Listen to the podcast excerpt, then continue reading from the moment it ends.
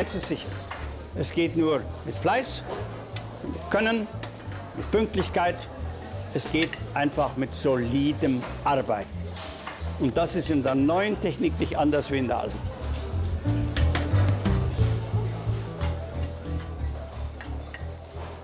Hallo und herzlich willkommen, liebe Qualitätsverantwortliche und Interessierte.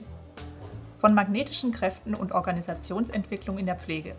So haben wir die heutige Podcast-Folge überschrieben, auf die ich schon sehr gespannt bin. Was diese beiden Begriffe zusammenführt, das wollen wir nämlich heute einmal unter die Lupe nehmen.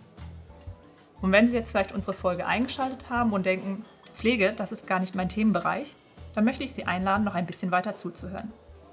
Denn wir werden im Laufe des Gesprächs erfahren, was wir aus einem wissenschaftlichen Programm, dem sogenannten Magnetprogramm, stammt aus den USA, für die Kultur und die Weiterentwicklung von Organisationen lernen können.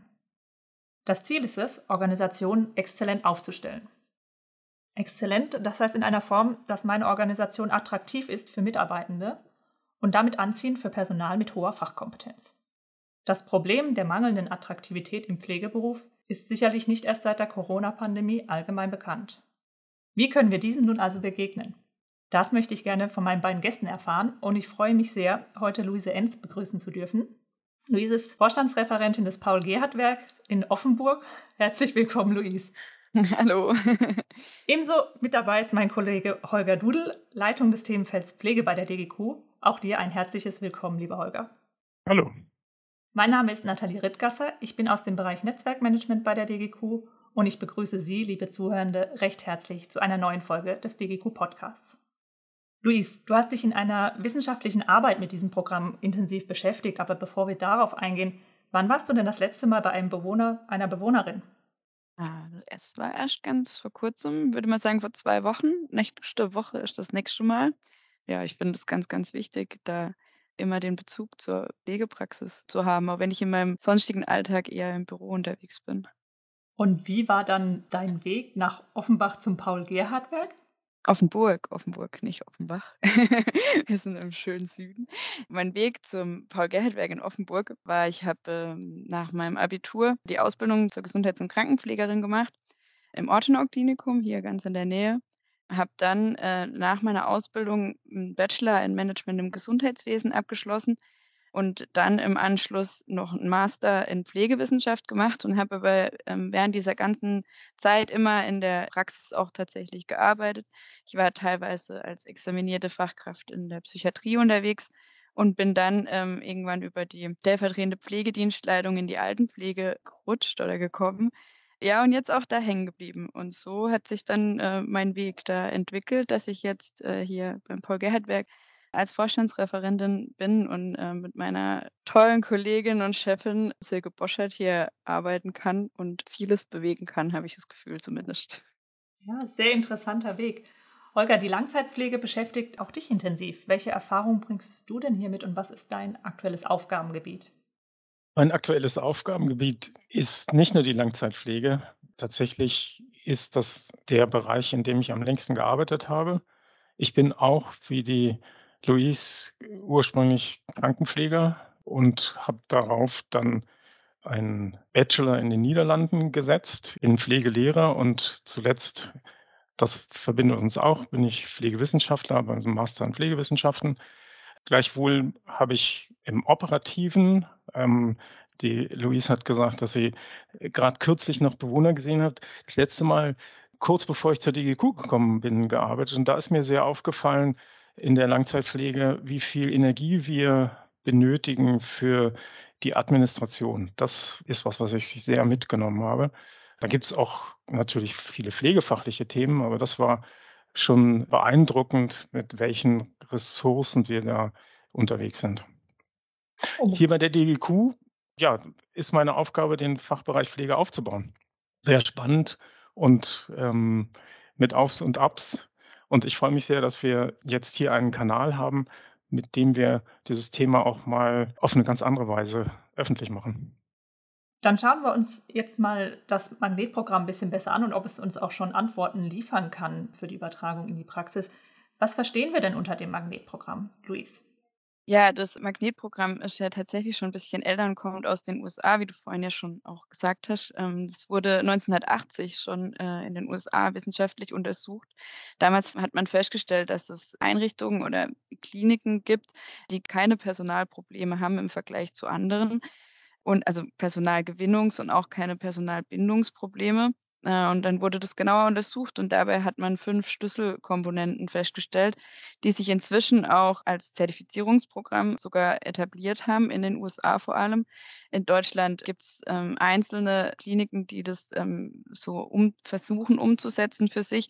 Was aber ganz interessant ist, und darauf habe ich mich auch in meiner Masterarbeit fokussiert, ähm, mal zu gucken, was steckt denn hinter diesen Schlüsselkomponenten und was können wir davon vielleicht auf uns übertragen. Was man zu den Schlüsselkomponenten vielleicht noch sagen kann, ist, dass sie grundsätzlich auf Management- und Führungsthemen abzielen, aber vor allem auch auf die Qualität, die beim Bewohner ankommt, dass das ein ganz, ganz wichtiger Punkt auch am Ende ist. Also das ist finde ich auch ein ganz wichtiger Punkt, dass wir viele Exzellenzprogramme haben, im Gesundheitswesen sowieso, für die Pflege auch einige, aber da geht es viel ums Management. Hier ist ein Programm, wo der Bewohner sehr und die, die, das Ergebnis beim Bewohner oder beim Patient, Patienten eine große Rolle spielt. Aber was vielleicht für unsere Zuhörer ganz wichtig ist, natürlich gibt es einen Fachkräftemangel überall und dieses Programm hat natürlich seinen Reiz dadurch, dass wir äh, möglicherweise dadurch mehr Menschen für die Pflege begeistern und sie dann da auch halten. Es gibt natürlich in, in anderen Branchen Fachkräfte, ähm, die gesucht werden. In der Pflege ist es so schlimm, dass ich habe da gerade rausgesucht, ähm, das internationale Council der Pflegenden hat gefordert, dass der weltweite Mangel an Pflegefachpersonal zum globalen Gesundheitsnotfall proklamiert werden soll. Das heißt also, wir haben einen so eklatanten Pflegefachkraftmangel. Ähm, das ist nicht nur in Deutschland so. Und offensichtlich hat dieses Programm aber in Amerika dazu geführt, dass die Kliniken, die das eingeführt haben, davon verschont bleiben oder eben weniger ja. Ja, genau, Not anders, haben. dam genau anders damit umgehen können und auch also, was sich ja vor allem auch zeigt, dass die Mitarbeiter oder Mitarbeitenden, die in diesen Einrichtungen arbeiten, ein ganz anderes Selbstverständnis von sich als Pflegenden haben, ähm, und damit natürlich einhergeht, dass sie eine ganz andere Versorgung am Bewohner und Patient liefern können. Also, das ist ja so mit ein Punkt, warum ich mich da dem auch angenommen habe und versucht habe zu schauen, okay, was heißt das dann für uns? Was können wir denn hier bei uns in den Einrichtungen tun, damit wir auch äh, wieder mehr fachlich hochprofessionell Pflegende haben, die gerne hier arbeiten und die auch das nach außen tragen, weil das ist eigentlich, also daher kommt auch dieser Begriff Magnet, dass die Einrichtung an sich so strahlt und wirkt nach außen und die Mitarbeiter auch das dieses Selbstverständnis und dieses diese Identifikation mit dem Unternehmen haben, dass sie eben wirken wie ein Magnet und dadurch auch wiederum andere anziehen. Ja, das finde ich sehr spannend. Jetzt könnte ich ja ein bisschen ketzerisch sagen, ähm, 1980er Jahre, das Programm, gute Ansätze, ist ja schon eine Weile her. Woran liegt das, dass wir heute noch darüber sprechen? Haben wir hier das Problem nicht erkannt? Ähm, wie ist die aktuelle Situation in Deutschland? Wie schätzt ihr die ein? Holger, magst du, oder? Soll ich? Bitte, du, du bist in der Praxis Ja. unterwegs und ich fand das sehr spannend. Du hast mir ja mal erzählt, dass in deiner Einrichtung auch viel von dem umgesetzt wird, was in dem Magnetprogramm ist. Also vielleicht kannst du mal sozusagen deine Beobachtung vorher, du hast ja vorher auch woanders gearbeitet Mhm. und das, was du jetzt äh, erlebst, ähm, was macht das aus und warum kommt es eben erst jetzt, so wie Nathalie gefragt hat? Ja, also es hängt auf jeden Fall ganz, ganz schlüsselmäßig an der Führung, die im Unternehmen da ist. Wie, also das Magnetkonzept spricht von transformationaler Führung. Das ist ein Führungsstil, der damit einhergeht, dass die Mitarbeitenden befähigt werden sollen. Das ist natürlich immer so ein bisschen sperrig. Ähm, und was bedeutet das so in der Praxis? Da braucht es so dieses, hm, ich möchte nicht sagen Idolprinzip, aber schon jemanden, der ähm, 'n Bild abgibt und der sagt: „Ich stehe dafür.“ Und damit bildet sich so nach und nach ein Kreis, ähm, der sich dann auch ausweitet. Und das kann ich jetzt ähm, eigentlich so von, von meiner Praxiserfahrung auch erzählen, dass äh, so an der Spitze eine, eine Führungsperson, die selbst aus der ähm, Altenpflege kommt, die ähm, selbst sich mit diesem, mit diesem System wirklich sehr, sehr, sehr beschäftigt und auch überlegt, was kann man, was kann man anderes machen und dadurch Menschen um einen rum dazu gewinnt. Und das, das erlebe ich hier auch so. Also allein schon die, die nächste Ebene, die eben bei uns jetzt aus der Fachbereichsebene besteht, die hat sich jetzt auch erst in den letzten ähm, zwei Jahren oder eineinhalb Jahren eigentlich so entwickelt und es, das ist so schön, wie das dann, ähm, wie man dann merkt, wie man es so an einem Strang zieht, weil man das gleiche Verständnis hat von wie möchten wir arbeiten. Und ähm, genau da muss man halt hinkommen, so nach und nach. Also es geht dann wiederum in die nächste Ebene, äh, dass jeder seine Einrichtungsleitungen oder Leitungen vor Ort ähm, genau so mitreißen können muss. Also es ist wirklich dieses, dieses gemeinsam etwas bewegen wollen und das ist auch das, was also Magnet in den USA ja also in in den USA ist es übrigens relativ, ähm, erfolgreich, wenn man jetzt sagt 1980, warum funktioniert es hier und hier noch nicht? Ja, also dieses Mitreißende funktioniert dort tatsächlich recht gut und bei uns ja, ich glaube, die alten Strukturen, die wir halt in Deutschland nach wie vor haben und das das System, was halt relativ eng Dinge vorgibt war halt bislang so und hat bislang irgendwie auch funktioniert. Deswegen gab es da relativ wenig Schmerz, dass man was verändern muss.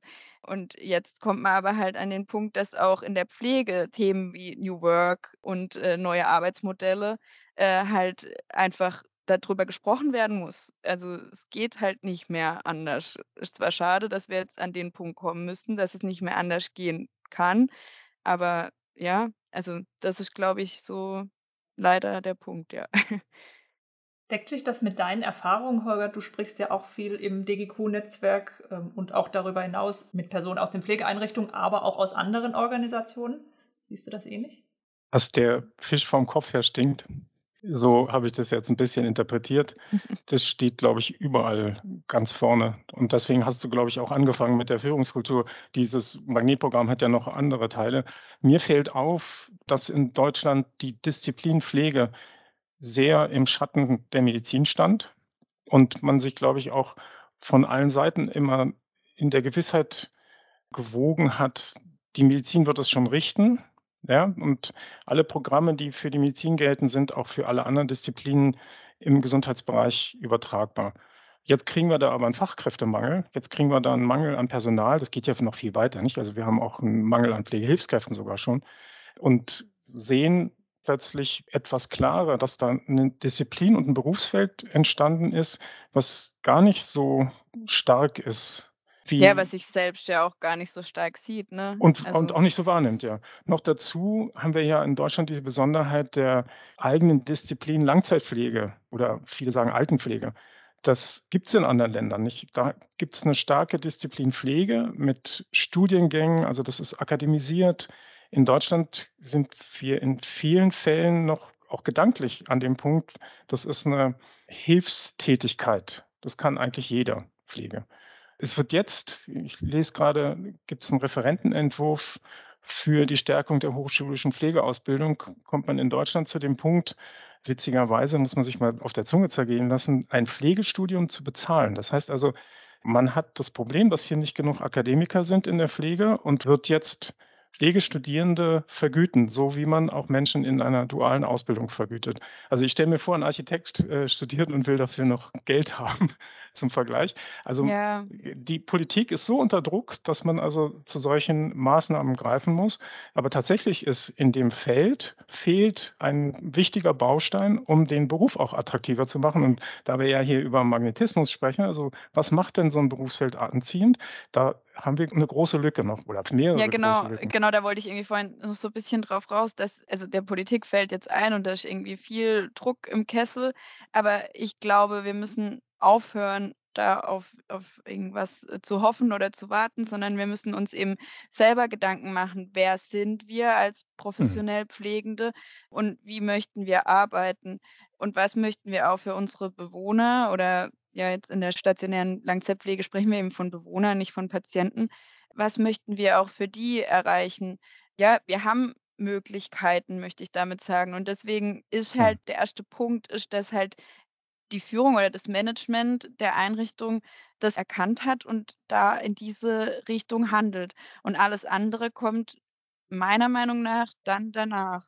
Weil ähm, nur wenn jemand an der Spitze steht, und da meine ich jetzt gar nicht hierarchisch Spitze, sondern wirklich äh, verantwortlich ähm, an der Spitze steht, der darauf keinen Wert legt, sondern der wirklich in erste, auf, ähm, ersten Schritt nur auf die Wirtschaftlichkeit schaut. Natürlich ist die wichtig, darüber brauchen wir gar nicht sprechen, sonst äh, können wir alle einpacken, wenn wir nicht wirtschaftlich sind. Aber wenn diese Wichtigkeit der Pflege als Beruf und als Profession und eben damit einhergehend auch die Qualität, die Pflege am Bewohner liefern ähm, muss, wenn das nicht anerkannt wird oder keinen keinen Stellenwert hat, keinen hohen, dann kann das auch niemals eine Pflegekraft vor Ort diesen Stellenwert in der Praxis umsetzen. Also, das ist das mit so wo so von Ebene zu Ebene ein gleiches Verständnis da sein muss: Warum handeln wir? Also, ich habe vorhin schon mal das das New Work-Thema angesprochen und da da ist ja immer dieser Begriff Purpose, ähm, so der da irgendwie schon so 'n bisschen buzzwordmäßig, äh, verwendet wird. Aber genau das ist ja das ist das Thema. Also, mit welchem Zweck wie erlebe ich meine Arbeit? Warum gehe ich zur Arbeit? Was ist mein Ziel, was ich an diesem Tag oder auch überhaupt in meinem Beruf weitergeben möchte? Und, äh, da spreche ich gar nicht von, ähm ich arbeite gern mit Menschen, deswegen bin ich in der Pflege, nämlich eben nicht, sondern, ähm, was kann ich als, äh, Person tun, professionell, um andere Menschen, äh, die eben auf meine Hilfe angewiesen sind, zu unterstützen und zu fördern. So, und da haben wir irgendwie noch so einen ganz, ganz großen Gap, finde ich, und da müssen wir noch hinkommen. Und ich gebe dir recht, da, da viele erwarten da was von der Politik, was eigentlich aus, äh, auch sehr aus Einrichtungen kommen muss. Hm, ihr sprecht so ein bisschen von Aufbruchstimmung, finde ich so, ne? Auch dieses Empowerment, ähm, sich selbst auch darin zu sehen. Was braucht es denn dafür? Braucht es Organisationsentwickler und Entwicklerinnen oder was ist von eurer Seite aus da nötig? Ja, also es braucht auf jeden Fall eine Organisation, die sich dazu bereit erklärt oder also die auch wirklich hinsteht und sagt: „Wir möchten das und wir möchten das umsetzen“ und das auch so kommuniziert. Im Magnetmodell, ähm, und das habe ich in meiner Arbeit eben auch so ein bisschen rausgearbeitet, ist auch immer viel, ähm, davon die Rede, dass sie Veranstaltungen machen, wo die Pflegekräfte zusammenkommen, wo die sich austauschen, wo die aber auch, äh, gefeiert werden für das, was sie tun und, ähm, sich auch selbst feiern für das, was sie tun. Und ich glaube, sowas ist schon auch möglich bei uns und ich glaube, das das kriegen wir nach und nach kriegen wir sowas schon hin und ich glaube, dass das, ähm, was verändern würde, wenn wenn wir solche Plattformen bilden, sowas, wo man zusammenkommen kann, wo die Meinung des einzelnen Mitarbeitenden eine Rolle spielt, ähm, wo es eine Rolle spielt, wenn ich eine Idee habe, wie könnte ich irgendwie Prozess A bis Z, ähm, verändern oder was könnte man vielleicht so besser machen und ich werde gehört. Das sind alles so einzelne Faktoren, die nachher 'n Mitarbeiter ich finde Zufriedenheitsbegriff immer so ein bisschen, äh, komisch, aber die 'n Mitarbeiter gerne da arbeiten lassen und die den Mitarbeiter auch sich selbst wieder sinnstiftender, äh, wahrnehmen lassen. Also, ich glaube, das sind so so einzelne, ähm, Themen, wo wo wir Plattformen bilden müssen, um in den Austausch zu gehen, weg von Konkurrenz oder, ähm: „Ich kann das und du kannst das und, ähm, ja, mach mich nicht nass.“ Aber das miteinander in den Austausch zu gehen und sich dadurch weiterzuentwickeln. Nicht gegeneinander, sondern miteinander. Also mir, mir so eine ideale Gesundheitseinrichtung besteht aus lauter Motivatoren. Und was aber wichtig ist ja offensichtlich, ist auch eine Struktur wie diese Magnetstrategie. Und in, in deiner Arbeit hast du ja auch nochmal beleuchtet, dass das von Attraktoren Ja, das habe ich bewusst das lebt. Wort genommen. Ja, ja. Und kannst du mal ein paar davon nennen, wo du wo du sagst also, du hast gerade gesagt, also, die sozusagen die die Mitarbeiter mitnehmen oder vielleicht sogar nicht nur mitnehmen, sondern sie selbst machen lassen. Wir sagen immer Empowerment dazu. Ähm, also, Genau. die die Wertschätzung steigern. Was was gehört noch dazu? Welche Attraktoren gibt's noch Ja, genau, in also diesem vielleicht zu Programm? ja genau, vielleicht zu dem Wort Attraktoren noch, äh, kurz. Ich habe mich bewusst dazu entschieden, das Attraktoren zu nennen, weil es eben bewusst um diese Anziehung, ähm, geht. Mhm. Also, das eine war ja, was ich jetzt gerade schon gesagt habe, dieses Miteinander. Das sind eben auch so Dinge wie äh, Karriereaspekte. Also weg von diesem äh, klassischen, ich ähm, kann eine Wohnbereichsleitungsweiterbildung machen, keine PDL-Weiterbildung machen, hin zu, was haben wir denn hier alles für wahnsinnige ähm, Anforderungen und wo könnte ich da einzelne Mitarbeiter auch nochmal in ihrer Karriere ähm, stärken und auch ihnen bestimmte Rollen geben? Wie kann ich es schaffen, dass Wissen in der Einrichtung selbst generiert wird und das auch weitergegeben wird.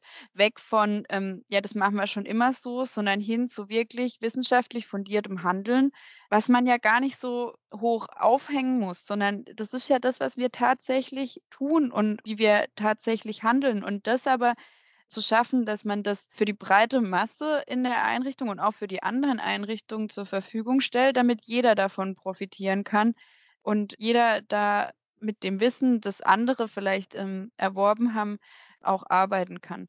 Das ist auf jeden Fall noch ein, ein wichtiges Thema.